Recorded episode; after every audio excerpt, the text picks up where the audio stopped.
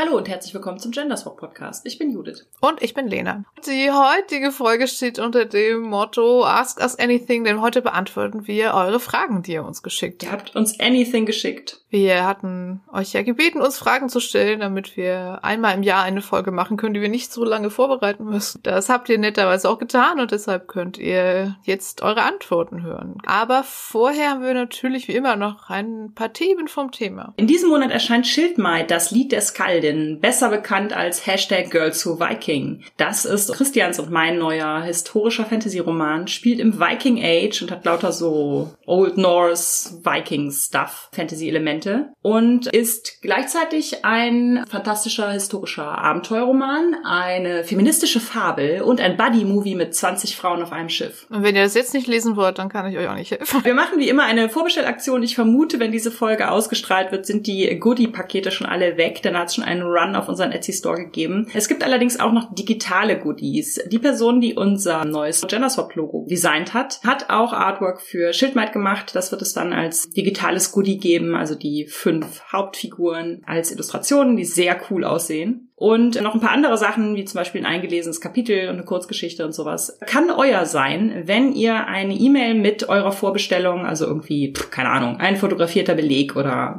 was auch immer, eine E-Mail von eurer Buchhandlung oder so. Wenn ihr das an vorbestellung.jcvogt.de schickt, dann erhaltet ihr die digitalen Goodies, wenn das Buch raus ist. Also bestellt es vor, denn wie wir in der Dezember-Folge erklärt haben, Vorbestellungen sind sehr wichtig. Und zum Thema Viking Age werden wir, glaube ich, demnächst noch in diesem Podcast etwas machen. Dann gibt es noch ein weiteres Update zu Queerwelten. Wir hatten ja letztes Mal schon erzählt, Verlagswechsel. Da war viel zu organisieren. Aber jetzt ist die siebte Ausgabe erschienen. Juhu. Die ist jetzt draußen und ihr könnt sie, wenn ihr sie noch nicht habt, bestellen. Auch die Abo-Funktion ist im Shop von Ambron inzwischen freigeschaltet. Also ihr könnt das Heft wieder abonnieren. Das wäre super, wenn ihr das tun würdet. Dann ist das für uns auch ein bisschen sozusagen sozusagen Sicherheit, dass wir nicht Ausgaben drucken, die dann niemand kaufen wird. Also wenn ihr das euch leisten könnt und da Lust habt, dann freuen wir uns. Wir packen den Link auch mal in die Show Notes. Die Ausgabe 7 ist auch wieder randvoll mit großartigen Inhalten. Wir haben eine Geschichte über Medusa, die ganz hervorragend ist. Wir haben eine großartige Cyberpunk-Geschichte und es gibt eine Geschichte über die Geburt einer gläsernen Tochter und ein Essay über queere Ich-ErzählerInnen. Für regelmäßige Updates könnt ihr Queerwelten einfach am besten auf Twitter folgen oder auf die Website gucken. Und mir ist gerade noch was eingefallen, worauf ich noch gar nicht hingewiesen habe. Da ihr Podcast-HörerInnen seid, offensichtlich, hört ihr ja vielleicht auch Hörbücher. Und ich habe noch gar nicht darauf hingewiesen, dass es seit November oder so ein Hörbuch zu Anarchie Deco gibt. Das ist das erste oh. Hörbuch zu unseren Büchern ever. Das gibt's im Argon Verlag und das gibt es mittlerweile auch in all diesen Abos. Das heißt, solltet ihr Interesse an Anarchie Deco haben und was weiß ich, nicht viel lesen oder irgendwie einfach nicht dazu kommen oder sowas, habe ich noch gar nicht darauf hingewiesen, dass das als Hörbuch raus ist. Es hat eine ganz hervorragende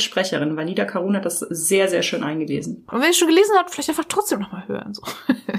Dann können wir, glaube ich, zum Thema kommen, da wir diese Folge jetzt Anfang Januar aufnehmen und Feiertage waren und frei und so und wir auch ein bisschen frei haben wollten und brauchten, haben wir gesagt, bitte schickt uns doch Fragen, die ihr uns schon immer mal stellen wolltet und die wir dann einfach beantworten können. Das heißt, heute beantworten wir einfach eure Fragen, aber weil wir hier ein Rollenspiel-Podcast sind, haben wir diese Fragen in eine Liste sortiert und werden jetzt einfach immer auswürfeln, welche W36. dran ist. Genau, für 36 Fragen. Da würde ich sagen, fangen wir jetzt einfach mal Roll an. Ich jetzt einfach mal den digitalen Zahlen wie 36. Eine 3. Eine Frage von Lilly für Judith. Oh. Dein Einstieg war mit Werwolf. Vermisst du den Mythos darum manchmal? Und wenn ja, hast du mal andere Spiele, die sich mit Werwölfen beschäftigen? ja, also mein Einstieg war mit der World of Darkness aber mit Vampire. Werwolf kam ein bisschen später, aber nicht viel später. Also es war im Prinzip das erste Rollenspiel, was ich mit Christian in einer Gruppe gespielt habe. Ich habe diese Jubiläumsausgabe von Werwolf geschenkt bekommen und zu dem Zeitpunkt haben wir auch nochmal angefangen, Werwolf zu spielen, haben aber einfach irgendwie heute da nicht mehr so viel Spaß mit wie früher. Es ist aber tatsächlich so, dass der Mythos oder beziehungsweise auch dieses, ja, das war ja Öko-Warrior-mäßig. Das fand ich immer sehr cool. Tatsächlich habe ich das so lange so vermisst, dass Wasteland nur deshalb existiert existiert, weil ich mich gedanklich noch so viel damit beschäftigt habe. Das heißt, andere Spiele, die sich mit Werwölfen beschäftigen, habe ich relativ wenige gespielt. Das kommt ja immer mal so am Rande vor, ne? So zum Beispiel Monster Hearts gibt es ein Werwolf-Playbook und so. Wir haben auch mal Bite Marks gespielt, aber dann tatsächlich mit Werwölfen, sondern mit Gar Hülen, also mit Gargoyles, mit tatsächlich diesen Disney-Serien Gargoyles so ein bisschen. Aber so grundsätzlich spiele ich keine Spiele mit Werwölfen, nee. Für mich ist, glaube ich, dieser Werwolf-Öko-Warrior-Mythos so irgendwie prägend und so durch die Old World of Darkness besetzt, dass ich das gar nicht mehr dann irgendwie gesucht habe, parallel davon. Und das jetzt eigentlich nur, ja, im Prinzip im, im Wasteland-Kosmos auslebe. Also, kleiner Spoiler für Wasteland, es kommen Werwolf-Dinge vor. Bist du dann wenigstens Öko-Warriors, die keine Werwölfe sind? Ja, das schon ab und zu. Das kann man ja durchaus auch in Cyberpunk-Rollenspielen und so spielen. Roll it wieder. Nach der 3 kommt die 2. Von Lilly Verlena. Was ist dein liebster OC, die den du bisher gespielt hast und was macht den Charakter so toll? Also OC heißt Original Character. Liebstes irgendwas finde ich immer ganz schwer. Meistens ist der liebste Charakter der, den ich gerade spiele. Also gerade so längeren Kampagnen, wo man dann jeden Samstag dieselbe Person spielt. Also ich hänge, glaube ich, immer noch sehr an dem Charakter, mit dem ich die erste Kampagne gespielt habe. Also das war DSA. Das Jahr des Vorjahres haben wir da gespielt und da, ja, ich glaube, ich habe es schon ein paar Mal erwähnt. Ich habe den Charakter irgendwie mit 18 gebaut, deswegen war es auch noch so klischeehaft. Die Diebin, die halt irgendwie von der Familie weggelaufen war und sich dann so durchschlug, aber irgendwie super schnell in so Krieg und Politikverwicklung reingezogen wurde. Also das war dann irgendwie das erste Mal, dass ich, glaube ich, auch so dieses Personal Plating hatte mit irgendwie, ich sitze zu Hause noch und schreibe irgendwelche kleinen Texte aus Sicht des Charakters, was so zwischendurch noch hinter den Kulissen passiert ist und all sowas. Ja, cool. Also die Kampagne ging dann irgendwie zu Ende auf so eine Weise, die ich nicht so für den Charakter sehr gutes Ende fand. Es gab halt wenig Outro irgendwie so richtig. Dann habe ich nochmal versucht, in einem weiteren Abenteuer sie nochmal zu spielen, um nochmal so einen Abschluss zu finden, aber das lief dann irgendwie auch nicht gut und ich hoffe, irgendwann spiele ich nochmal irgendwas Episches, Letztes und danach kann der Charakter sich zur Ruhe setzen. Okay, dann rolle ich jetzt wieder. Mein Gott, der kann ja nichts über fünf Jahre.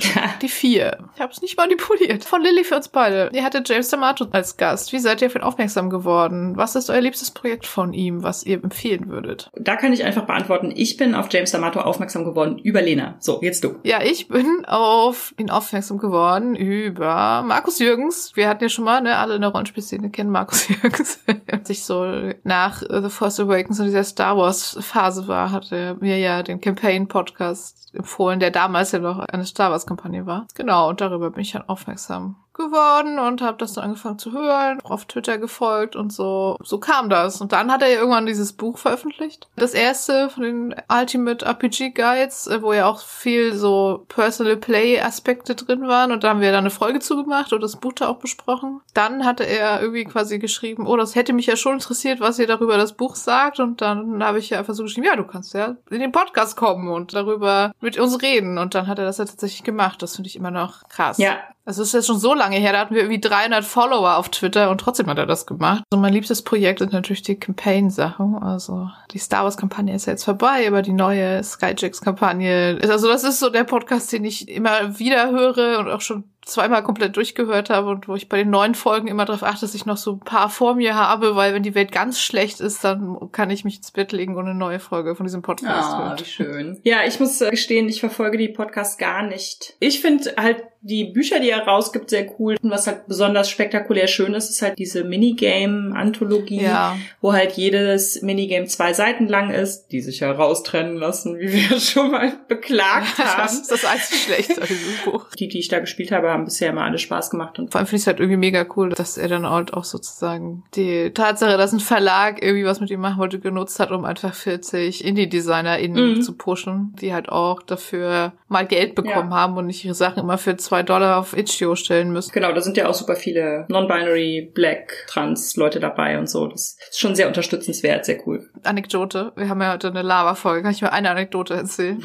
Als ich dann den Campaign-Podcast angefangen habe zu hören, damals, da war James ja noch Spieler und ich Spielleitung. auch. Aber dann habe ich ja die Leute dann irgendwie auf Twitter gefolgt. Erinnerst du dich, vor vielen Jahren gab es doch mal so einen schlimmen Artikel von irgendwie so Pickup-Artists zum Thema, wie spricht man eine Frau an, die Kopfhörer trägt. Ja, Und literally der erste Tweet, den ich gesehen habe von James, war damals irgendwie How do you talk to a woman wearing headphones? Do a podcast. das fand ich aber so witzig. Roll it! Eine 32. Die intensivste Kampagne? Von eigenen Gnaden. Habe ich selber geleitet. War aber so intensiv, dass ich zwischendurch ein Kind bekommen habe und nach, ich glaube, neun Tagen gesagt habe, okay, ihr müsst jetzt alle zu mir kommen, ich muss weiterleiten, das geht nicht anders. Oh mein Gott. die einzige Kampagne, die wir zu Ende gespielt haben, ist ja tatsächlich auch wieder Jahr des Feuers, weil die beiden anderen Kampagnen laufen einfach ja immer noch seit zehn Jahren. Die waren deshalb sehr intensiv, weil das damals noch so zu Zeiten waren, wo wir alle jung waren und irgendwie noch nicht so viel Schlaf brauchten oder whatever. Auf jeden Fall war damals so die Vorgabe, es dürfen nur Leute mitspielen, die zwei Samstage im Monat können und dann auch bis vier Uhr nachts durchhalten. Das war die Ansage. Vollkommen absurd heute, aber wir haben das wirklich über einen Zeitraum von viereinhalb Jahren jeden Monat zwei Termine, wenn nicht irgendwas ausgefallen ist, gehabt. War dann immer sehr präsent einfach. Die Sachen, die wir jetzt danach spielen, sind aber schon auch alle sehr toll und ach, schwierig. Ja, das soll jetzt auch gar nicht heißen, die Kampagne, die ich geleitet habe, war die beste, aber es war einfach eine sehr intensive Rollenspielzeit. Ja, genau, genau, stimmt. Wenn ihr um vier Uhr nachts dann Richtung Bett gewankt seid, habt ihr dann auch noch zu Boron gebetet oder sowas, oder? also ich habe mich einfach durchgehend mit dieser Kampagne ja, beschäftigt, über vier Jahre hinweg. Das war einfach deshalb so intensiv, wenn man heute gar nicht mehr die Zeit mm. hätte. Roll it! Eine 26 von Jörg. Was für ein Rollenspiel sollte es unbedingt geben? Es gibt ja diesen Comic, wo die Drachen um den Tisch sitzen und dann spielen die so Alltagsszenen von Menschen. Aber Drachen gibt es ja nicht, also könnte es das für Spezies geben, die es tatsächlich gibt und die können dann Alltagsszenen von Menschen spielen. Wow. Ja. Ich finde, es sollte ein Rollenspiel geben, das man gut in einem sonnigen Park spielen kann. Mm. Also es gibt ja schon so Rollenspiele, die man, zum Beispiel so, geh nicht in den Winterwald, wo man ja nur so einen Würfel und ein paar Marker hat, die man wirklich gut am Kamin oder am Lagerfeuer spielen kann. Aber die sind ja von der Stimmung eher gruselig. Also auch in Anbetracht der Tatsache, dass man sich ja gerade am besten draußen trifft mit Leuten. Finde ich es total super, wenn es ein Rollenspiel gäbe, was man gut auf einer Picknickdecke in einem sonnigen Park ah, spielt. Ja, schön. Also Jörg, ich bin gespannt. Such uns eins aus. Ich würfel mal wieder. Eine 13 von Christina. Gibt es ein Lieblingsmonster oder hart underrated Gegner, die mehr Liebe verdienen? Jetzt muss ich ein bisschen wegen Queerwelten 7 an Medusa denken, Aha. weil es ganz viele Mythenadaptionen oder so äh, Bücher wie Percy Jackson oder so gibt, wo das halt nochmal nacherzählt wird, dass Medusa die Böse ist. Es aber ja gerade in feministischen Kreisen immer sehr stark die Lesart ist, dass Medusa eigentlich die Seite ist, auf der man sich stellen sollte als Rezipientin. Ich würde aber gar nicht unbedingt sagen, dass Medusa dadurch ein underrated Gegnerin ist, sondern tatsächlich gibt es, glaube ich, sehr viel Medusa-Liebe da draußen. Deswegen stimmt das vielleicht mhm, nur so Ich glaube auch. So bis auf höchstens CSA spiele ich auch gar nicht so viele Sachen, die so Monsterbücher mehr mhm, haben. ja, das so. geht mir auch so. Das Was viele Leute auch, glaube ich, total, also ich weiß, dass Leute es teilweise total nervig finden oder es in Medien oder so nicht mögen, aber GestaltwandlerInnen. Also finde ich halt als Gegnerin total spannend. Zum Rollenspiel natürlich auch immer immer nicht so einfach äh, umzusetzen, aber so dieses, rede ich jetzt gerade wirklich mit der Person oder sieht die nur so aus? Das finde ich immer sehr, kann man natürlich nicht überstrapazieren, finde ich aber eine sehr coole Situation. Mhm. Irgendwie so dann rausfinden zu müssen, ist das jetzt wirklich die Person, ist das die Gestalt wandelnde, kann man der Person vertrauen und so. Wow, jetzt habe ich gerade voll das Plot Bunny sozusagen, aber ich glaube, ich fände es sehr spannend, mal einen Text aus Sicht von einer gestaltwandelnden Person zu schreiben, weil ich glaube, da könnte man noch viel Dinge erforschen, was auch so eigene Identität und ständig äh, andere Identitäten annehmen und was das eigentlich mit Leuten macht, wenn man gar nicht so einen eigenen festen Körper hat, sondern eher ständig so im Fluss ist. Stay tuned für eine Geschichte, in der ich dann irgendwann mal drüber schreibe. Es trifft es nicht ganz, aber wir haben auch immer mal wieder künstliche Intelligenzen als GegnerInnen. Ah. Und da finde ich, herrscht sehr oft immer so die eine Form künstlicher Intelligenz vor, die dann halt irgendwie ne, übermächtig und angsteinflößend mhm. und kurz davor ist, die Menschheit zu vernichten. Und da gibt's aber jetzt auch, also auch das ist nichts, wo ich sagen würde, der Trend existiert nicht, sondern es gibt durchaus ja auch schon den Trend zur Benevolent AI, so ein bisschen. Sei es jetzt bei Murderbot oder bei Kurzgeschichten von Elliot Baudard. Und fallen mir jetzt ganz viele Beispiele ein, wo es dann halt doch der Twist ist, dass die KI dann doch nicht die böse menschenvernichtende Maschine ist. Es gibt dieses Trope der bösen menschenvernichtenden Maschine und ich habe so ein bisschen so einen Softspot für die Benevolent AI. Das finde ich cool. Roll it. 31. Die emotionalsten Rollenspielszenen. Also mir fällt gerade ein, das hatten wir jetzt schon ein paar Mal. Also so eine Art von Szene, die ich sehr mag, sind die Szenen, die so nach dem Motto ablaufen, wir könnten jetzt gehen und weglaufen und es wäre besser für uns und es war der Plan, dass wir es tun, aber wir drehen uns trotzdem um und machen das, was uns richtig erscheint. So. Mhm. Also da gibt es so mehrere Szenen. Also irgendwie einmal so entweihte heilige Städte, wo im Keller dann so ein dämonisches Monster sozusagen war, wo irgendwie das Abenteuer gut eher davon ausging, dass, dass die äh, Szene weglaufen sollen. aber da war halt ein so ein super religiöser Krieger dabei, der dann hat gesagt, nee, das Monster kann hier nicht bleiben und ihr könnt ja gehen, aber ich stelle mich dem jetzt. Und das war so eine der wenigen Szenen, wo wir dann auch am Tisch gesagt haben, also wir haben ja die Regel bei uns in der Gruppe, dass niemand an Würfelpech einfach stirbt, mhm. aber man kann sich schon dafür entscheiden, das Risiko einzugehen. Das war dann eine von diesen Szenen, wo er gesagt, ja, das, ich mach das jetzt und wenn der Charakter dabei stirbt, bin ich damit total einverstanden. Ja, aber dann sind halt dann alle anderen sind dann halt auch geblieben und haben ihm geholfen und haben dieses Monster irgendwie erschlagen. Oder einmal hatten wir so eine Szene, wo wir einen super, super coolen Heist-Plan hatten, der auch richtig gut funktioniert hat, um irgendwie zwei so eingesperrte Personen zu befreien. Und dann haben wir das geschafft und dann standen wir quasi so auf der Mauer zum Anwesen und hätten dann einfach gehen können. Und dann sind wir halt schreiend und mit Waffen wieder reingelaufen, weil da einfach noch 25 andere Leute gefangen waren, die wir nicht kannten, aber die wir auch nicht zurücklassen konnten. Das sind so Szenen, die mir immer sehr im Gedächtnis bleiben. Ich kann da jetzt gar nicht die Szenen, sondern ich habe einfach eine konkrete, die ich jetzt einmal kurz rekapituliere. Ja.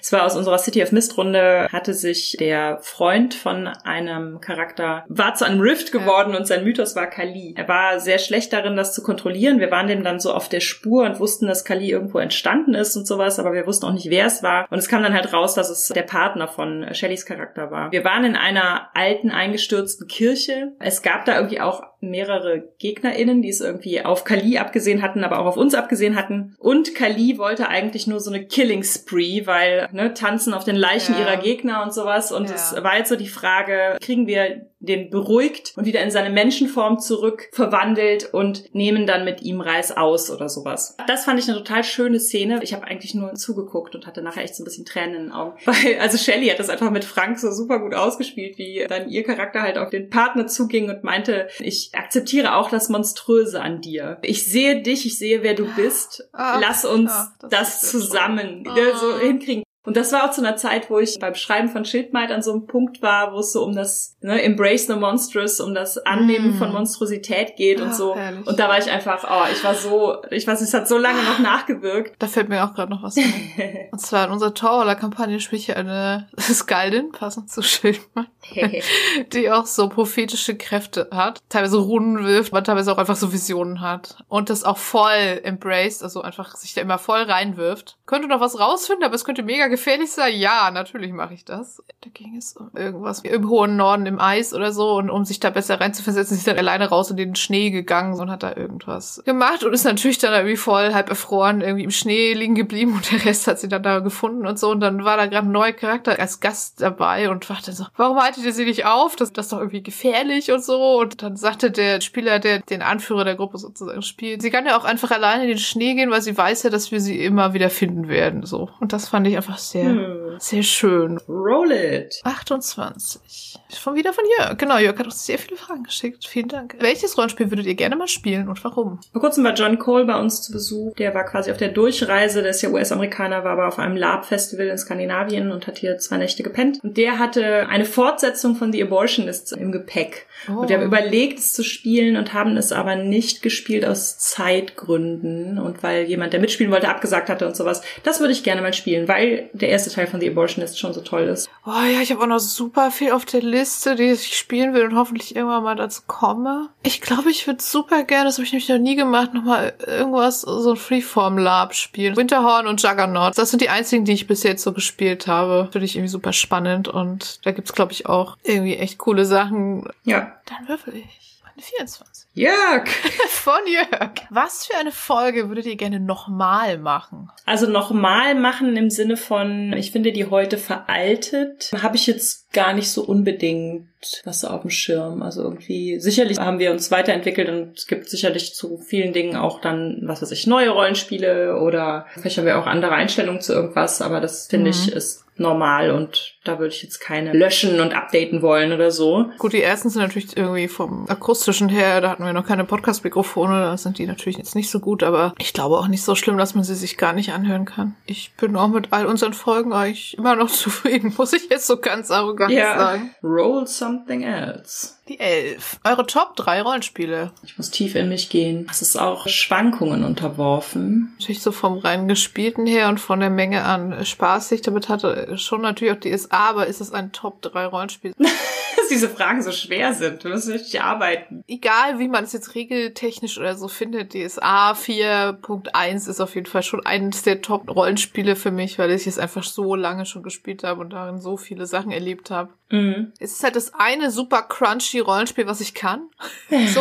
Und wo mir auch das Level an Detailliertheit nichts ausmacht, weil ich es einfach so lange, so oft gespielt habe, dass ich es einfach die Sachen weiß. Mhm. Und dann finde ich es halt auch schon ganz nett, wenn man irgendwie so diese ganzen Synergieeffekte und seltsam Regeldetails kennt oder mal so rumwurschteln kann. Das zweite würde ich sagen, Invisible Sun. Mhm. Das ist irgendwie das Rollenspiel einfach, was so krass ist, was weil alles davon ist einfach irgendwie, also leider ist der Preis auch so krass, aber da ist ja dann irgendwie dank Frank, der ja dieses gedruckte Ding, diesen riesigen Würfel da gekauft hat und dann gab es immer so eine Möglichkeit dann noch günstiger das PDF zu kaufen, deswegen haben wir es jetzt alles in der Grunde als PDF. Also ich habe selten ein Rollenspiel gesehen, was einfach die Kreativität und so anregt und dieses surreal magische der Welt auch so gut in Regeln und Hintergrund und so gießt, dass das einfach jede Sitzung wirklich funktioniert, dass man sich wirklich super so magische, surreale, abgefahrene Sachen ausdenkt. Und das ist dann einfach wunderschön so. Mhm. Und das dritte.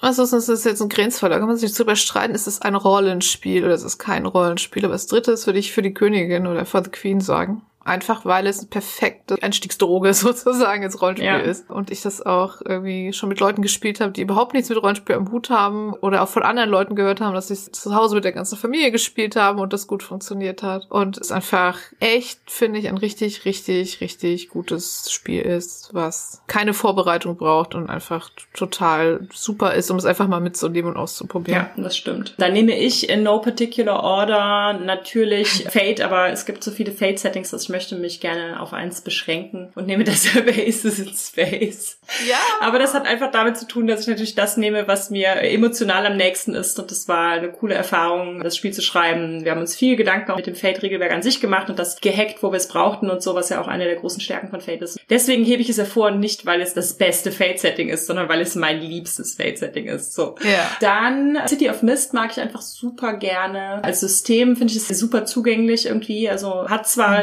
dicke Regelwerke, aber man kann es auch sehr intuitiv irgendwie begreifen. Anders als ja so relativ viele PBTAs, wo es dann halt ein bisschen schwieriger wird mit diesen ganzen Moves, finde ich die bei City of Mist alle sehr gut aufgeschlüsselt und zugänglich. Ich mag dieses Urban Fantasy Noir Ding mit den Mythen. Ich bin einfach so großer Mythen kommen in die reale Welt Fan. Ich mag es auch sehr. Und als drittes, da kann ich mich auch nicht so richtig entscheiden, deswegen nehme ich einfach das grundsätzliche System. Ich mag das No Dice, No Masters System sehr gerne und denke da im Moment sehr viel drauf rum, weil es ja, ne, wie gesagt, No Dice und No Masters hat. Es lebt davon, dass Tokens da sind oder nicht da sind und man entsprechend unterschiedliche Moves machen kann, je nachdem, ob man Tokens hat oder kriegen will. Und das finde ich sehr cool. Das Dream is Q ist das erste Dream Apart. Dann gibt's aber halt auch noch Sleepaway und andere Systeme, die jetzt so nach und nach dazu rauskommen. Und das gefällt mir sehr gut. Da kann ich jetzt auch nicht unbedingt einen Ja. Liebling nennen, sondern da gefällt mir einfach der Geist, der dahinter steckt, sehr gut. Und so dieses Belonging Outside Belonging Thema. Dann würfel ich weiter. Eine 25. Ah, wir sind wieder in der Jörg-Kategorie. Welchen Rollenspiel-Podcast, den es noch nicht gibt, würdet ihr gerne hören? Wie sage ich das jetzt, ohne dass es ein richtiger Diss ist? es gibt ja Rollenspiel-Podcasts von Männern, die sich einfach mit dem Spielen beschäftigen. Und dann gibt es Rollenspiel-Podcasts zum Beispiel nicht von Männern, die sich immer auch damit beschäftigen, wie kommt man in diese Räume, wie ist es in diesen Räumen sicher, welche Spiele Mhm. passen dazu und so. Manchmal Mhm. würde ich mir wünschen, ich weiß gar nicht, ob ich ihn hören würde, aber einfach so ein Laber-Rollenspiel-Podcast, wo nicht Cis-Männer einfach nur über Rollenspiel labern. Ich glaube, ich würde den gar nicht hören. Ich finde einfach nur gut, wenn er existiert. Ich fände es schon cool, wenn es irgendwie so ein Actual Play Podcast auf Deutsch geben würde, der so vom Production Value ungefähr so gut ist wie die Campaign-Sachen und auch so divers besetzt. Das finde ich irgendwie cool. Also es gibt ja ein paar, aber die meisten davon sind auch wieder sehr aus der cis-männlich-hetero-Ecke und so. Auch von Systemen, die mich jetzt nicht so doll interessieren. Campaign und so, das sind ja SchauspielerInnen, also Impro-SchauspielerInnen und so, mhm. so auf dem Niveau. Wenn es das auf Deutsch gäbe, das wäre schon auch mega cool. Und das andere wäre auch ein sehr divers besetzter Rollenspiel-Podcast, der Spiele designt, also im Podcast also Spielideen nimmt und damit rumprobiert oder so. Mhm. Im One-Shot-Network gibt's ja Design Dog. Habe ich auch noch nie reingehört, aber das ist ja mit Hannah Schäfer, die äh, Questlandia gemacht hat. Und da haben sie ja, glaube ich, die, die zweite Edition von Questlandia quasi designt und immer einen Podcast über ihren aktuellen Prozess gemacht. Woran arbeiten sie gerade, was funktioniert, was funktioniert nicht, was gibt's für Ideen und ah, so. Okay. Sowas finde ich halt auch super spannend, mhm. wenn es das auf Deutsch gäbe. In halt nicht der üblichen Podcast-Dude-Besetzung, ja. Roll it! Die 15. Lieblingsrollenspiel Spezies. Es tut mir leid, ich bin so boring. Wir hatten vor kurzem auch eine neue Rezension zu den 13 Gezeiten, die damit begann, dass es da weder Elfen noch Zwerge noch Orks gibt in diesem Setting. Meine Lieblingsrollenspielspezies ist der Mensch. Homo sapiens sapiens. Es war eine positive Rezension. Es war so nach dem Motto, Ach so, okay, es kann okay, auch okay, Fantasy ja. geben, in der ja. es keine Elfen, Zwerge und Orks gibt. Das ist bei mir aber genauso. Ich spiele tatsächlich kaum einmal etwas anderes als Menschen, auch in Settings, wo es möglich ist. Mir reicht das auch. Mhm. Also ich finde es tatsächlich eher manchmal störend, dann noch so diese ganzen anderen Körperlichkeiten so mitdenken zu müssen. Je weniger noch andere Spezies im Spiel sind, desto mehr kann man darauf achten, die Menschen auch breit und divers aufzustellen. So deswegen. Ja, ja, das stimmt. Mhm. Boring Human People sind wir. Ja, ja. ich würfel. Die 22 von Jörg. wie viele HörerInnen hat der Podcast im Durchschnitt? Also wir sehen in der Statistik natürlich immer, wie viel die Folge insgesamt gehört wurde. Aber natürlich, je älter die Folge ist, desto mehr Leute haben sie dann ja womöglich noch nachträglich mhm. gehört. Aber ich würde sagen, der Durchschnitt liegt so bei ungefähr sieben bis achthundert HörerInnen. Wir können ja direkt die nächste Frage ohne zu würfeln anschließen, denn Jörg fragt oh ja. danach noch, was war unsere erfolgreichste Folge? Und das, liebe HörerInnen, war nach wie vor die Folge zu toxischer Männlichkeit. Ja. Die ist nämlich gehört worden. 1300, 1400 Mal ungefähr. Mit Frank und Christian und dich dahinter die Autismus-Folge mit Dani. Und auch der progressive Weltenbau mit James ist sehr oft gehört worden. Illustre Gäste bringen illustre Folgenzahlen. Die Musikfolge war tatsächlich in den Top 100 der deutschen Gaming-Podcasts. Das war schön. Mhm. Also könnte auch gerne noch niedriger sein als Platz 100. Dann müssen schon 99 Dudes, die mit ihrem Kumpel über Games reden, vorlassen. Das stimmt, das ist richtig. Ich würfel mal weiter. Die 35. Hat Judith das Lied des Lore gespielt und Lena friedlos? Nein. Nein, also, also Lied Lohr ist ja das Myranor-Abenteuer, mhm. was ich mit zwei anderen Leuten geschrieben habe. Und Friedlos ist ja von Judith und Christian das Torwahl-Abenteuer. Und letzteres steht hier im Regal. Und ich denke, dass es nur noch so zehn Jahre dauern wird, bis unsere Torwaler Runde die Vorabenteuer gespielt hat und das dann spielen wird. Also wenn man da tatsächlich sich chronologisch vorarbeitet, dann werdet ihr in den vollen Genuss kommen, da lauter Leute wiederzutreffen, die ihr aus anderen Abenteuern schon kennt. Oh ja. Wir haben ja eine Torwaler Gruppe, die wirklich auch so eine eigene Otta Jasko und Torwal hat, mit der wir, wir alles spielen, was halbwegs passend ist. Genau, werdet ihr Marada wieder treffen. Unsere gute Freundin Marada. ja, na, wir sind ja Südtorwaler und deswegen auf Yogas Seite natürlich. Das Lied des Lore ist relativ unwahrscheinlich, dass ich das mal spiele. Vielleicht äh, spielen wir es ja mal zusammen. Muss ich es aber leiten. Als die letzte Folge rauskam, habe ich auch gedacht, so, wir haben eine Folge zur Musik im Rollenspiel gemacht. Ich habe ein Abenteuer namens Lied des Lore geschrieben mit zwei Leuten, wo es unter anderem auch um ein Lied und Musik geht. Und das hätte ich vielleicht mal erwähnen können. Na ja, jetzt habe ich es nachträglich ja. erwähnt. Weiter. 20. Was ist im Inneren des Mondes? Im Inneren des Mondes, das wissen wir alle, ist natürlich der Todesstern, der nur darauf wartet, sich getarnt hat. Oh. Das ist kein Mond. Käse. Nächste Frage.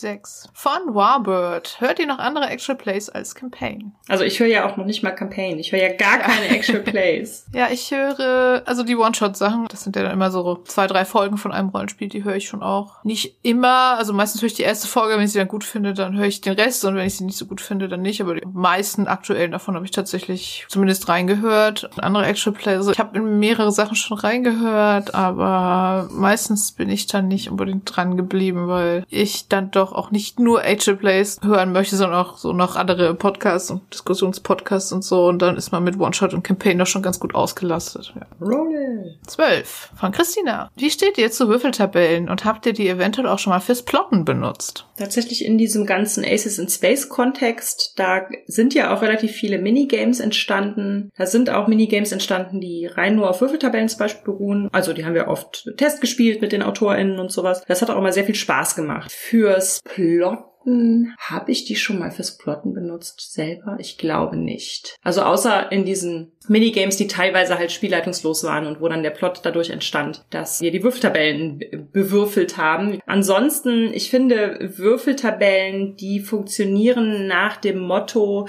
zwischen der Stadt A und der Stadt B liegen 50 Kilometer Feldweg und auf diesem Feldweg begegnet euch eine Zufallsbegegnung und die würfel ich aus da bin ich kein großer Fan mehr von. Also wenn die Handlung in Ort B weitergeht, dann möchte ich dann gerne einfach in Ort B sein, bitte. Dann kann man von mir aus auch im Nachhinein erzählen, ach ja, und als wir unsere Rast eingelegt haben, kamen ja noch drei Goblins um die Ecke, die wir dann vertrieben haben oder whatever. Aber ich möchte das dann nicht mehr ausspielen. Ich finde, dass man Würfeltabellen für was anderes einsetzen sollte als Zufallsbegegnung auf dem Feldweg. Das würde ich auch so sehen. Also so Zufallselement äh, mag ich an sich schon ganz gerne. Also vor allem, wenn sie halt irgendwie nicht sind. Ich würfe jetzt aus, welches Monster ich unterwegs angreife angreifst, sondern eher so spannende Fragen stellen, mit denen man dann was machen kann. Mhm. Also ich habe ja auch mal so ein Minispiel geschrieben für unsere Lamea-Kampagne, wir mal drei Monate auf See unterwegs sind. Das ist keine Würfeltabelle, aber so ein Skatkarten-Set, ja. wo man dann nach der Farbe so, also eher ein, ein Ereignis bekommt, mhm. so ein bisschen inspiriert von ein ruhiges Jahr und das dann ausarbeiten kann. Sowas wie ein Kampf auf See oder eine Person verlässt das Schiff oder irgendwie sowas, genau. Wo man dann halt was mitmachen kann. Das finde ich immer ganz gut. Zum Plotten? Nee, also das wüsste ich jetzt auch nicht, dass ich ich plotte ja auch nicht. ich schreibe ja einfach nur. Ach so, zum Plotten im Roman oder schreiberischen Bereich hat das jetzt als, als Rollenspiel ach so, Plot ach so. verstanden. Gut, das weiß ich jetzt gar nicht, wie es gemeint war. Hm. Bei mir ist bei beiden die Antwort nein, weil ich habe es auch noch nie fürs Plotten von Romanen oder Geschichten oder so verwendet. Ich habe aber schon Zufallselemente für NSC-Ausdenken benutzt. Meine etablierte Methode fürs Ausdenken von NSCs. Ich nehme eine random Farbe an so einem Farbgenerator und lese mir dann zu, welche Bedeutung dieser Farbe assoziiert werden durch. Ich nehme dann eine random Tarotkarte und lese mir dazu die Deutung durch. Und ich nehme einen random Song aus irgendeiner random Song Playlist und lese mir die Lyrics durch. Und aus diesen drei Sachen brauche ich dann einen NSC. Krass, nein, wow. Wenn ich mal irgendeinen NSC brauche, der wichtiger ist und nicht nur so kurz aus dem Ärmel okay, wow. Nein, also das habe ich jetzt auch nur ein, zwei Mal gemacht, aber wenn ich halt mal wichtiger Krass. NSC brauche, dann mache ich das so. Nicht schlecht. okay, ich habe schon wieder gewürfelt. Eine 18 habe ich gewürfelt. Der beste Film, den ihr 2021 gesehen habt. Habe ich Filme gesehen? Ich denke auch immer, ich habe keine Filme gesehen, weil ich hier so viel sehen gucke, aber 2021 habe ich tatsächlich ein paar Filme gesehen. Als ich einmal im Kino war, genau, zu Shang-Chi, der auch gut war, aber glaube ich jetzt nicht der beste Film. Da hatte Tino, mit dem wir im Kino waren, gesagt, wie was er so für Filme geguckt hat. Und ich so, ich glaube, ich habe halt Anfang des Jahres keinen Film geguckt, weil ich immer nur Serien gucke. Und dann habe ich mit aber ja, man könnte ja auch mal wieder einen Film gucken. Und dann haben wir im letzten Quartal des Jahres dann doch mal wieder ein paar Filme geschaut. Also ich fand ja auf Disney Plus Raya and the Last Dragon tatsächlich sehr gut, muss ich sagen. Mm, der war super schön, das stimmt. Auch ein cooler Fantasy-Film. Und irgendwie eine coole Botschaft auch so dahinter und so der ganze Konflikt irgendwie sowas, was können wir tun, um die Welt wieder heil zu machen und so, das hat mich schon sehr abgeholt mm. irgendwie. Mich hat auch die Antagonistin sehr abgeholt. Die darf ich auch gerne hier zu Hause abholen. zum Abendessen. Genau. Und dann habe ich ja, das ist ja schon älter, der Film, dann habe ich zum ersten Mal dieses Jahr Pride gesehen. Dieser Film, nach dieser wahren Begebenheit, die auch in Tiefrot und Radikal Bunt erwähnt wird, wo sich die Gay and Lesbian Rights Bewegung mit den Bergarbeiterstreiks verbündet hat. Und der Film war, ich mochte den schon sehr. Also, das war dann schon so einer, der einfach sehr wholesome ist. Ich zerbreche mir gerade total den Kopf und komme nicht wirklich auf viele Filme, die ich 2022 gesehen habe. Ich glaube, ich habe auch einfach viele Serien geguckt. Und ja. die überblenden auch gerade alles. ja. Und dann habe ich halt so die üblichen Marvel-Movies geguckt und teilweise auch nochmal geguckt. Oder halt zum Beispiel hier ja. Into the Spider-Verse haben wir nochmal geschaut und so. Und das ah, ist natürlich ja. auch ein super guter Film. Ich tue mich jetzt irgendwie schwer, irgendwas als meine Revelation 2021 zu fassen. Dann würfel ich wieder fünf. Von Amalia. Was wird aus dem Projekt Queerwelten, wenn wir darauf bereits eine Antwort geben können? Ja. Wir können darauf eine Antwort geben. Also wir haben ja schon gesagt, die Ausgabe 7 ist schon erschienen. Hurra.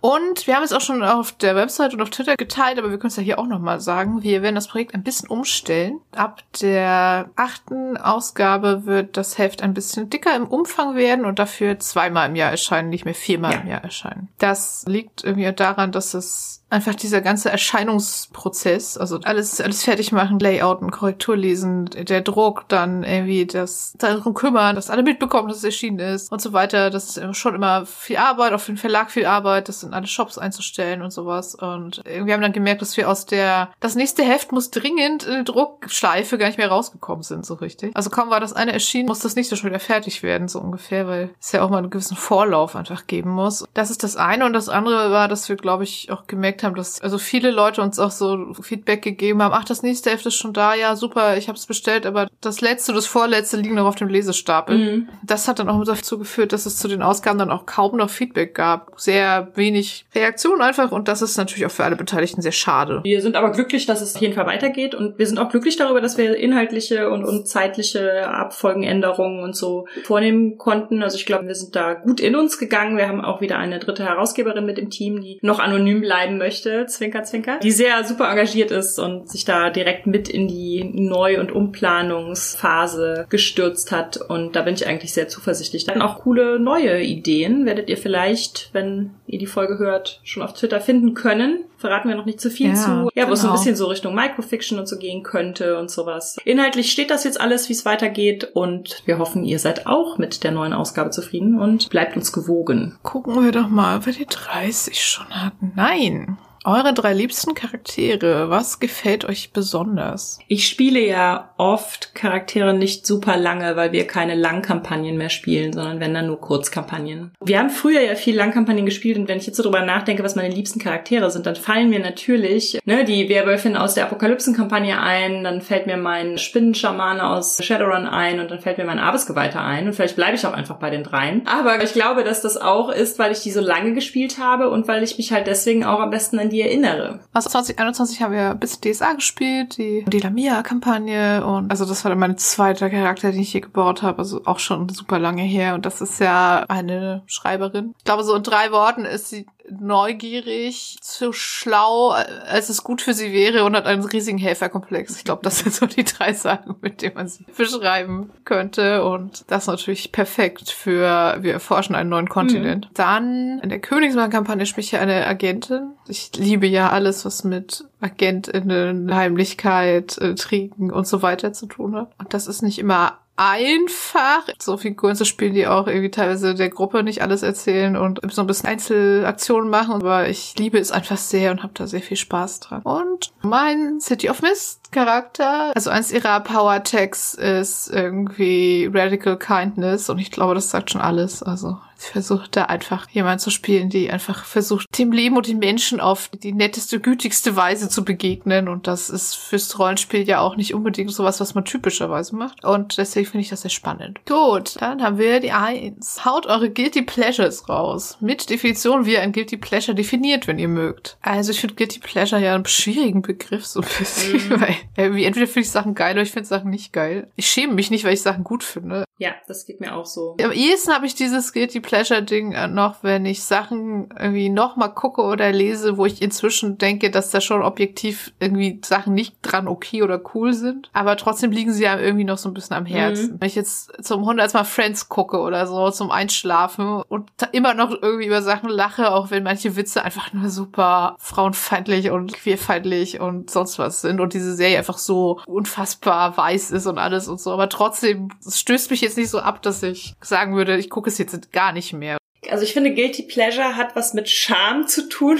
Wir hatten vor kurzem in einem Rollenspiel, gab es so eine Art gedankenlesende Geheimpolizei und die projizierte irgendwann die Scham der Leute öffentlich, weil sie konnte ja die, die Gedanken ah. lesen. Und da habe ich irgendwie so viel noch drüber nachgedacht, was das dann wäre und habe gedacht, dass ich mich für gar nicht viele Sachen irgendwie schäme oder so. Also ich schäme mich natürlich für Sachen, wenn ich irgendwie was falsch gemacht habe oder für irgendwas gesagt, was mir peinlich ist. Aber nicht was, was ich insgeheim genieße, aber niemandem sagen kann oder so. Das trifft auf mich einfach nicht so zu. Ich weiß nicht. Nichts gegen die Frage. Ich finde die Frage total mhm. gut. Da kann man ja auch nochmal über diesen Begriff reden. Also ich finde, Guilty Pleasure hat halt auch ganz oft was mit so Abwertung von bestimmten Medien zu tun. Ja, genau. So nach dem Motto, ja. wenn man so einen schmutzigen Liebesfilm guckt, dann ist das ein Guilty mhm. Pleasure, weil der ist ja objektiv nicht gut. Weil was mit Romanze und Liebe und irgendwie womöglich noch so in die Ecke so von Frauen für Frauen geschoben. Das kann ja nicht objektiv gut sein. Wenn ich jetzt sagen würde, mein Guilty Pleasure ist, was ich von irgendeinem Pairing, das ich toll finde, auf AO3 Sexszenen suchen, dann ist es kein Guilty Pleasure. Das mache ich halt dann. Ist mir nicht peinlich. There, I said it. Genau,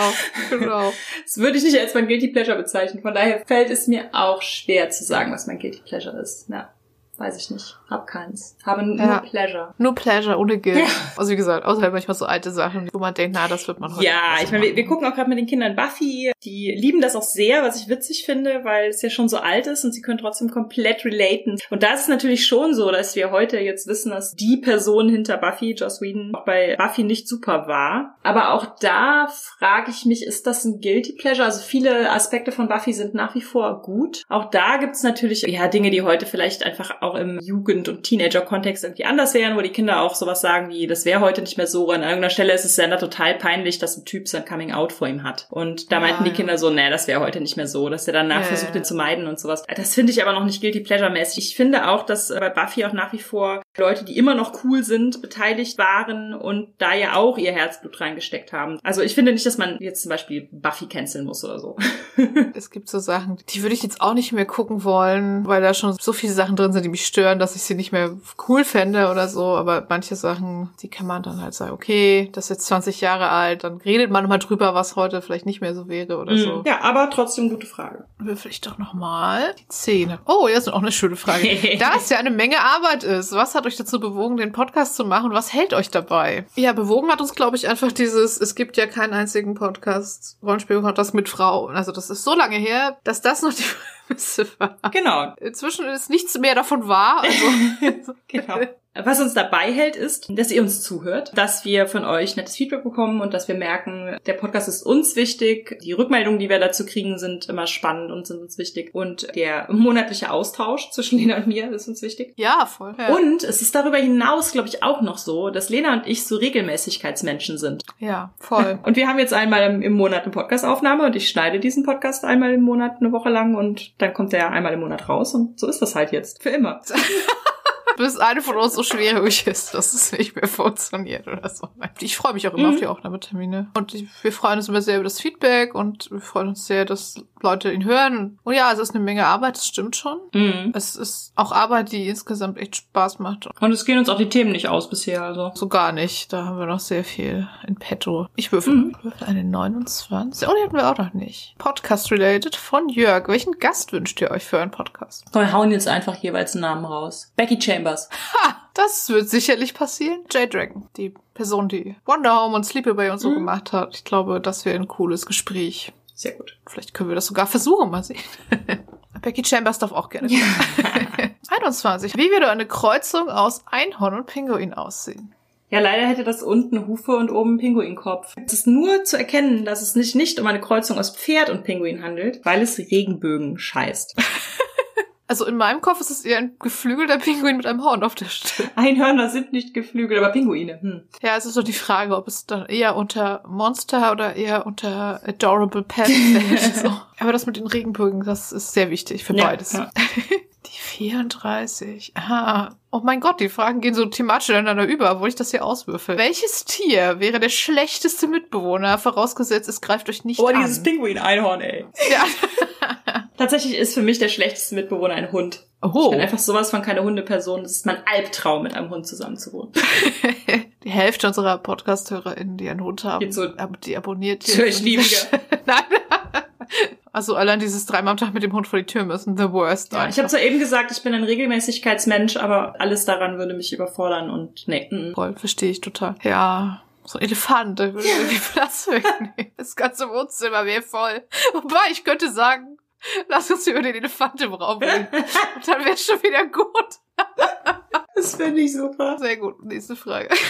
Genau, jetzt haben wir noch zehn Fragen, die wir nicht beantwortet haben. Das heißt, wir würfeln jetzt die letzten zehn noch mit einem W10 aus. Eine vier. Lieblingsrollenspielklasse. Auch da muss ich sagen, ich spiele keine Spiele mit Klassen, glaube ich, I guess. Also ich sehe das jetzt einfach im weiteren Sinne und seit ich bei Dream is Q damals gelesen hatte, dass es als Gender den Dagger Daddy gibt, wollte ich unbedingt den Dagger Daddy spielen. Ich habe jetzt auch schon zweimal Dream is Q gespielt und ich war beides mal Gender Dagger Daddy. Ich erweitere das jetzt einfach, meine Lieblingsrollenspielklasse ist der Dagger Daddy. Hervorragend. Wie auch immer man es nennen mag, alles, was so Richtung Heimlichkeit, rumschleichen, rumlügen, rumintrigieren geht, ob man es jetzt Rogue nennt oder Schurk in. Das ist so, das glaube ich, mein Go-To. Ich kann davon auch abweichen, wenn ich will, aber da steht immer sehr groß mein Name drauf. Dann die drei. Sehr gut. Liebste romantische Szene oder plotrelevantes Tanzen im Rollenspiel. Romantisch darf dabei breit ausgelegt werden. Also, wir haben einmal mit euch und Thomas Michalski, es ist sehr lange her, eine Runde Scherbenland gespielt. Ich weiß Ja, gar nicht, ob war das Scherbenland erste Mal, dass wir euch besucht da haben. überhaupt schon raus war oder ob das noch so eine, wir erproben das noch Runde war. Keine Ahnung. Keine Ahnung. Und da weiß ich, dass Thomas den Hauptmann der Wölfe gespielt Ja. hat. Und Christian hatte so einen Love Interest für den aufgebaut, um den so ein bisschen in die Bredouille zu bringen. Und äh, Thomas Charakter war einfach so komplett auf diesem Ball uninteressiert an dem Love Interest. Und stattdessen war ich dann einfach sehr, sehr interessiert und musste dann mit diesem Love Interest natürlich tanzen. Scherbenland ist ja so ein bisschen so Napoleon Age. Russland, mein Charakter ist aber blind und Ja. kann ziemlich viel einfach durch Gehör, aber tanzen durch Gehör. Und ich habe dann aber einfach hervorragende Dinge gewürfelt und bin vollkommen kompetent mit dieser Dame herumgetanzt. Die Dame wurde ein fester NSC in allen Szenarien, die ich mit diesem Charakter gespielt habe, weil die sich immer wieder entweder selbst in Schwierigkeiten gebracht hat, Mini-Revolutionen angezettelt hat, illegale Blätter gedruckt hat und irgendwann von einem vampirischen Grafen entführt wurde und all sowas. Eine große Konstante in allen folgenden Schermland-Sessions. Viel Ärger mit Tassia sozusagen. Plot-relevante Tanze, da muss ich jetzt gleich an unsere Runde Hearts of Magic denken, die wir letztes Jahr gespielt haben. Der Untertitel ist ja schon irgendwie gleich Game of Messy Entanglements oder so. Und da spielt immer so Angehöriges von so drei verfeindeten Parteien in so einer magischen Stadt. Eins dieser Minispiele, also es ist so ein Firebrand-Spiel, ist Tanzen. Das hat halt immer so verschiedene Moves und Fragen und so. Mein Charakter tanzte mit Tinos Charakter, die, und natürlich gehörten sie beide verfeindeten Parteien an und hatten vorher so ein Encounter gehabt in so einem anderen Minispiel mit einer Verfolgungsjagd, wo am Ende Tinos Charakter vom Dach hing und mein Charakter dann die Wahl hatte, sozusagen sie hochzuziehen oder, oder sie fallen zu lassen und sie sie dann für ein Versprechen hochgezogen hat. Hm, sehr gut. Und eins von diesen Prompts sozusagen war so, dass man der anderen Person noch so einen Satz zuflüstert, irgendwie, als der Tanz endet. Und da hat mein Charakter dann gesagt, ich träumte, ich habe dich fallen gelassen. Hm. Und das war so schön doppeldeutig. Und dann endete so der Tanz und das war einfach auch eine sehr gute Runde und ein sehr gutes Minispiel, was einfach auf plotrelevanten Tanz basiert. Ich glaube, oft finde ich so Szenen gut, wo die gar nicht irgendwie romantisch gemeint sind, wo man aber immer irgendwie so ineinander rein stolpert sozusagen. Mhm. Dann die sieben. Auf was freut ihr euch 2022? Harte Frage. Ich freue mich darauf, dass Schildmaid rauskommt. Ja, das ist so super. Kann ich nicht enttäuscht werden, dass das wird rauskommen. Wenn ich jetzt sage, ich freue mich auf die Buchmesse, ich freue mich auf irgendeine Rollenspielkon, dann ist das Voll. bin ich auf dünnem Eis. Also ich freue mich einfach auf dieses Ja. Buch nächsten Monat. Daran kann sich nichts verändern. ja. Ich freue mich auf die Sommerzeit, wie jedes Jahr. Hm. Das wird auch kommen. Ja. Genau, da ist es endlich wieder abends länger hell. Darauf freue ich mich auch.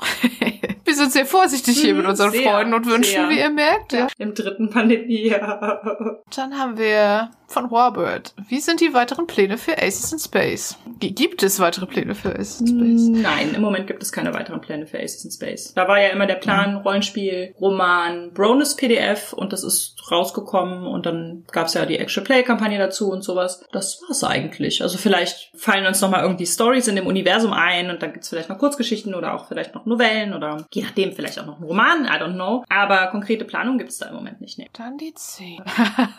Wann kommt Gender Swap das Musical? Das kommt am Ja. 29. Februar äh, 2031. Das finde ich gut. Proben laufen bereits. Off, off, Broadway. Ich stelle mir das sehr lustig vor. Also ich stelle mir dann einfach nur vor, wie äh, Judith und ich auf der Bühne stehen und irgendwie Internetkommentare vorsehen oder so. Und dann haben wir die fünf. Äh, Lieblingsrollenspiel. Ja, das hatten wir ja schon so ein bisschen, ne? Mhm. Da haben wir ja schon was zu gesagt. Ich, ich würde sagen, die haben wir schon Ja, beantwortet. Aber die danach. Lieblingsbuchgenre. Wie subgenrig soll es denn werden? Komm, ich sage dir jetzt Hope Punk. Ja. Die fiktive Folge mit Becky Chambers könnte zu so einem Thema sein, denn äh, nicht nur die Wayfarer-Saga ist ja so dediziert Hope Punk, sondern auch das Ja. Neue mit dem T-Mönch, welches da heißt äh, Psalm for the Wild Build. To be taught a Oh ja, oh ist ja. auch super. Hope Punk einfach. Kann jetzt einfach sagen, progressive Fantastik. Ja.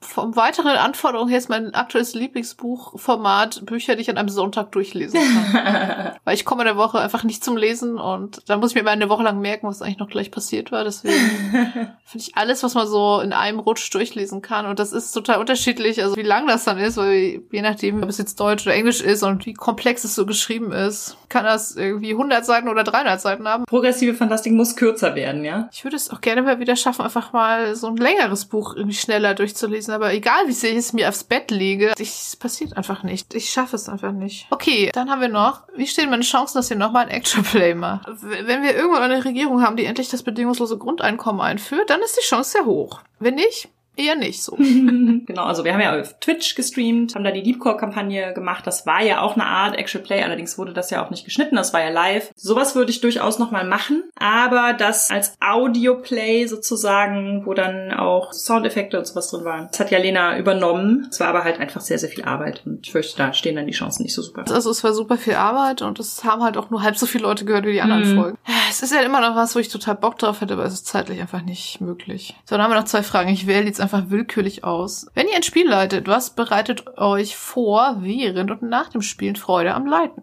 Vor dem Spielen bereitet es mir Freude, Ideen auszukippen. Ich mache das meistens einfach mit einem Notizbuch und so. Wild herumzuplanen, in welche Richtung der Abend geht. Das finde ich schon irgendwie ganz nett. Und das hält sich ja bei mir auch sehr in Grenzen, wie zeitlich aufwendig das so ist. Das heißt, ich finde das auch eher als Entspannung, mich da mal irgendwie eine halbe Stunde hinzusetzen. Währenddessen ist es dann die Tatsache, dass wir absolut nicht das tun, was ich nachmittags aufgeschrieben habe. ähm, oder halt nur Bruchteile davon. Und dass das Ungeplante entsteht, also die gemeinsame Erzählung von allen am Tisch. Das bereitet mir viel Freude und da habe ich auch tatsächlich während des Leitens großen Spaß. Wir haben ja schon häufiger drüber geredet, wir haben ja nicht so den klassischen Anspruch ans Leiten, wie man das häufig in Runden hat, in denen halt epische Kampagnen gründlich vorbereitet, all sowas, sondern bei uns läuft das ja, also in meiner Runde jetzt läuft das ja eigentlich eher so, dass es sehr viel so mit Spontaneität und gemeinsamem Zusammenspiel und so zu tun hat. Und da fühle ich mich einfach sehr wohl und das macht mir viel Freude und nach dem Spielen noch so über die schönsten Szenen nachdenken und mich aufs nächste Mal freuen. Ich leite ja irgendwie, glaube ich, immer noch wesentlich weniger als du, aber ab und zu ja dann schon. Vorher habe ich meistens Spaß daran, also NSCs auszudenken, aber auch so ein bisschen auszudenken, so welche Tropes und welche Orte teilweise auch will ich irgendwie reinnehmen, irgendwie die für mich so ein bisschen Teil des Genre sozusagen sind, in dem man spielt. Für meinen ersten City of Mist-Fall habe ich einfach super viel auf TV-Tropes, so Noir-Tropes recherchiert zum Beispiel. Mhm. Und dann einfach alles auf diese Noir-Tropes irgendwie aufgebaut. Äh, was mir auch Spaß macht in so längeren Sachen ist halt, was kann ich wieder aufgreifen, was schon vorkam? Wie könnte ich das einbauen? Ich glaube, währenddessen am meisten Spaß macht es, wenn es denn klappt, irgendwie zu sehen, dass alle so dabei sind und nicht alle aufs Handy starren oder gelangweilt gucken oder so, sondern wenn man merkt, es hören wir alle zu, es wird doch mal gelacht oder oh nein gesagt oder so. Also das ist ja dann immer schon der größte Spaß, wenn dann irgendwie Ideen kommen, die ich auch cool finde und die ich dann einbauen kann. Und danach, wenn es natürlich irgendwie Feedback gab, dass es Spaß gemacht hat, das ist immer schöner, denkt man dann noch gerne dran zurück. Und wenn man hinterher gleich Ideen hat, wie es am nächsten Abend weitergehen könnte. Ja, ja, genau. Und dann haben wir noch eine letzte Frage von Jörg. Was ist euer größter Wunsch an die deutschen Rollenspielverlage? Also ich glaube, mein größter Wunsch wäre tatsächlich weniger Übersetzung, mehr deutsche Rollenspiele. Mein großer Wunsch wäre außerdem noch aktiv daran arbeiten, die Rollenspielschreibenden und redaktionierenden Szene und mhm. so zu diversifizieren. Ja, das auch. Und auch dann innere Richtlinien zu finden, die beibehalten werden. Ich habe da jüngst gehört, dass sich eine Person sehr stark gemacht hat, zum Beispiel für geschlechtergerechte Sprache. Als sie dann nicht mehr bei dem Rollenspielverlag arbeitete, wurde das wieder alles gekippt. Und das finde ich halt einfach super lazy. Ja, also wow. Also sowas will ich halt einfach nicht mehr. Bitte nicht. Also entweder ihr macht es, weil ihr dahinter steht, nicht nur, weil ihr irgendwie denkt, dann kriegen wir weniger Stress mit der Person und wenn die dann weg ist, dann lassen wir es. Also das finde ich irgendwie. Mm -mm. Genau, und was ich mit den meinte, mit den Übersetzungen, also ich finde Übersetzung halt immer noch gut und wichtig und so, aber ich habe schon das Gefühl, man könnte noch ein bisschen mehr fördern, dass auch originär deutsche Rollenspiele geschrieben werden. Mhm. Also eigentlich alle so Leute, die irgendwie Bock haben, Rollenspiele zu designen und machen, machen sich halt eh gleich auf Englisch, weil sie wissen, dass sie sowieso sie nur auf Itch stellen können oder auf Drive-Thru. Mhm. Ich finde das Verhältnis von, gerade so im Erzählspielbereich, von Übersetzungen zu eigenen Sachen, wenn es dann gibt, gibt sind da meistens halt nur Ergänzungen zu schon bestehenden übersetzten Produkten mhm. und das ist auch alles gut und, und ich finde das auch jetzt nicht weiter schlimm, aber ich fände es schon schön, wenn man nochmal versuchen würde, ein bisschen mehr zu fördern, dass auch einfach Leute ihre eigenen Designs vertreiben können mhm. über Verlage. Ja, das finde ja. ich schon schön und auch da natürlich wieder dann gerne von diversen Leuten. Und ich ergänze zu der Sache mit dem Diversifizieren und eine innere Linie finden. Ich bin vor kurzem auf Twitter von jemandem gefragt worden, der suchte Kontakt zu Shadowrun schreibenden Frauen, sagte er, und meinte dann so, ja, ihr seid ja wie vom Aussterben bedrohte Wesen. Einhörner. Genau. Und steht unter Artenschutz. Wie kommt das denn, dass so wenig Frauen bei Shadowrun mitmachen? Und da habe ich auch gesagt, frag bei Pegasus nach. Ja, Also, nicht uns. ja, also, also es werden halt nicht gezielt Leute gefragt, es wird nicht gezielt gefördert und ja, dann passiert es halt auch genau, nicht. die Redaktionen also, sind so ein Bro-Club. So kommt's dann halt. So ist das eben. Danke für die rantige Endfrage. Genau, damit wir nochmal unserem Beruf als böse Feministinnen gerecht Genau, werden können. genau. Also ich finde, wir haben sehr schöne Fragen bekommen Mhm. und wir haben auch geschafft, sie alle zu beantworten. Yes. Im Audio extra frage ich jetzt Lena noch was und Lena fragt mich noch was. Vielen, vielen Dank an alle, die uns Fragen geschickt haben. Ihr habt äh, uns ermöglicht, faul zu sein. Das ist Wir mussten nur sehr, sehr heute schön. nachdenken beim Beantworten. Vielen Dank. Das war unsere 43. Folge Ask Us Anything. Feedback zur Folge lesen wir gerne auf Twitter unter @genderswappod, auf Instagram unter genderswappodcast, per Mail an feedback at genderswap-podcast.de oder als Kommentar auf unserer Website www.genderswap-podcast.de. Wenn ihr unseren Podcast mögt, erzählt doch euren FreundInnen davon. Gebt uns eine positive Bewertung auf iTunes oder ihr spendiert uns einen Kaffee oder schwarzen Tee. Den Coffee-Link findet ihr unter der Folge. Ihr könnt unseren Podcast und andere tolle Projekte von Judith und Christian Vogt auf Patreon unterstützen. Und für aktuelle Infos über Neuerscheinungen, Termine und mehr könnt ihr unseren Newsletter abonnieren. Die Links findet ihr ebenfalls in den Show Notes. Wir hören uns im März. Sagen danke fürs Zuhören und bis zum nächsten Mal. Danke. Es gab Kofi von Timothy Von Sandra. und Elias. Vielen Dank. Dankeschön. Und unsere Patrons sind Adrian, Alexander. Alexander, Andrea. Anna, Antonia. Aschken, Bapf. Benjamin, Björn. Boni, Profi. Bissilisi, Katrin. Christoph, Cypher. Daniela, Dead Operator. Daedalus Root, Elia. Elias, Eva. Evelyn, Fabian. Gadget O'Brien, Gundi. Harald, Henning. Hungerhummel, Janis. Jan-Niklas, Jasmin. Johannes, Julia. Julia, Julia. Justine, Kai. Karma, Karl-Heinz. Katrin, Kay. Kirsten, Lara. Lilly, Lure O'Lead. Mara, Marcel. Marco, Markus. Markus, Max. Merlin, Mika. Micha, Michael. Michael, Michael. Mo, Mofte. Moritz, Mr. B. Nachi, Nerd Mitsu. Nico, Niklas. Nimea, Nina. nur der Tim, Pascal. Patrick, Phil. Philipp, Ramon. Resa, Sabina. Sarah, Sarah. Schreiberling, Skimmy. Shelly, Sol. Sphärenmeister Spiele, Sven. Tütenclown, Tanja. Technosmurf, Tellurian. Tentacle Duck, Thorsten. Tino, Tjörn. Tobias, Tobias. Tobias, Yunik Juju. Vic. Und Senja. Vielen Dank an euch alle. Vielen Dank.